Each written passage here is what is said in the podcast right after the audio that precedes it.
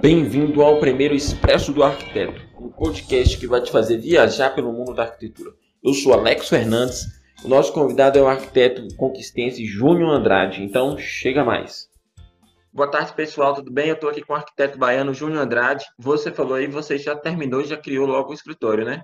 É, você isso, já tinha isso. um certo recurso para criar o escritório por conta do estágio, né? Você já estava ganhando dinheirinho, né? Ou não? Sim, sim e não. Na verdade, é, essa questão do, do, recurso é uma coisa até interessante. O pessoal tem muito em mente. Ah, vou abrir um escritório. Como é que funciona nos dias de hoje? Eu vou falar minha visão sobre isso. É, eu estava trabalhando em um projeto que eu fiz para uma parente minha, minha tia, uma casa. E aí uhum. nessa, a história é bastante interessante. E nessa eu mandei para o engenheiro calcular. E aí nessa que eu mandei para o engenheiro calcular, ele gostou, pô, seu projeto é muito legal, você nem parece que é recém-formado, rapaz, não sei o quê. E comecei a ter um relacionamento muito bacana com esse engenheiro, o nome dele é Billy Grant. Uhum. E aí Nossa. ele falou, olha, eu tive um problema de saúde e eu tenho um escritório lá que está fechado. Eu vi que você é um cara esforçado. Você não quer ir para lá, não? Vá lá, você só paga a conta de energia. Então, eu tive essa, eh, essa sorte, essa bênção na minha vida de, de ter essa pessoa inicialmente, porque eu não tinha dinheiro para montar o escritório. Por quê? Uhum. É, algumas pessoas veem a gente lá, pô, o cara, o cara já tinha recurso, sei lá, o pai do cara tinha grana e tal coisa. Eu não.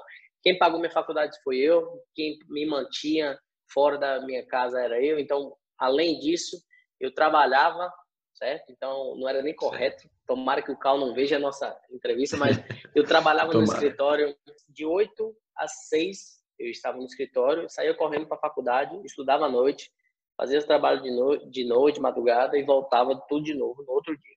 Então, uhum. eu me mantinha. Então, meu dinheiro que eu ganhava no escritório era basicamente para me manter. E ainda, ainda mais, Alex, ainda vendia roupa, rapaz. Era sacoleiro, vendia Nossa. roupa para me manter. Então já era empresário, então, já desde cedo já. Esse engenheiro viu em mim e falou assim, pô, o cara é esforçado, o cara tá correndo atrás, deixa eu ceder aqui o espaço. E meu primeiro escritório foi assim, certo? Meu primeiro escritório é, foi essa oportunidade. É, e depois, com o passar do tempo, fui juntando a grana com o projeto e montei. Nos dias atuais, hoje, é, eu vejo que, principalmente quando a gente começa a falar de projetos fora do estado, outras cidades, é, outros países, que é o que acontece hoje no meu escritório, na minha carreira, não tem, não tem assim uma necessidade e aí já é uma dica para quem está escutando a gente, não tem essa necessidade de você ter uma estrutura física como a minha hoje aqui, enfim, com salas, com ar-condicionado, bem bonita, organizada. Porque hoje esse trabalho home office ele está tá funcionando e já mostrou que funciona. A não ser que você tenha uma demanda de serviço muito grande, como é a minha hoje, e você tenha que ter uma equipe organizada no local para você estar tá gerenciando e acompanhando os resultados e desenvolvimento das etapas, entendeu? Então, assim, uhum. quando eu formei, respondendo a sua pergunta, não tinha muita grana, é, e surgiu essa oportunidade. Meu segundo escritório, quando eu abri, eu já estou no meu terceiro escritório de expansão, uhum. que eu juntei uma grana e fiz uma reforma legal no espaço que eu tinha alugado.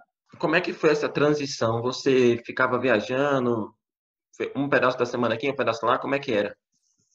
Era justamente isso. Era uma loucura, era um, um vai e vem doido, um sobe e desce em relação a isso, mas rodava muito, principalmente no começo da carreira, que era só eu e mais, mais uma pessoa. Primeiro foi eu, depois veio Nayana, que está comigo até hoje, que é minha administradora, depois veio Marcela, que é arquiteta, e depois veio estagiários, depois mais arquitetos, veio para o time. Eu já estava acostumado com esse vai e volta. E aí, chegou um dia que eu falei, não, não tem como, o volume está exigindo muito, está muito cansativo, é melhor ficar alocado em um único lugar e atender esses clientes quando, quando eu for lá. Como é que você descreveria seu escritório hoje? Se você tivesse que dar uma definição para ele hoje, qual seria? Rapaz, meu escritório depende de definição.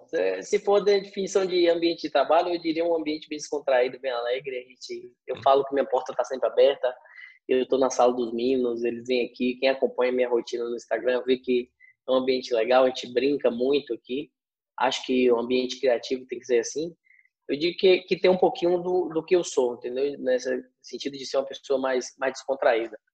É, em relação a profissional, a empresa, é um escritório com pouco tempo, mas que colhe bons resultados de muito trabalho de toda a equipe. Eu não, eu não consigo fazer nada sozinho, né? Então, tudo o que acontece, é minha cara que está lá, não sou eu sozinho. Então, tem muita gente por trás.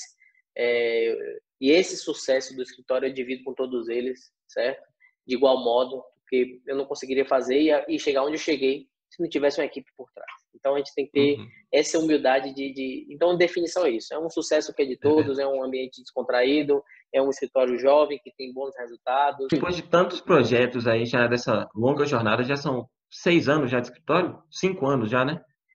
Cinco, cinco.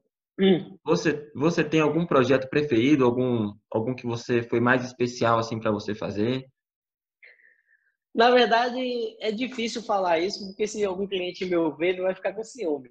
É. Mas, mas eu vou dizer, tem um sim, o último projeto que a gente fez agora, o projeto para a Arábia Saudita, o Palácio que a gente uhum. fez, é um projeto que tem um, um, sentimento especial, um sentimento de conquista, um sentimento de, de, de realização profissional muito grande, certo? É, e várias coisas envolveram, desde a parte de negociação, desde a parte de ir na Arábia Saudita fechar esse contrato.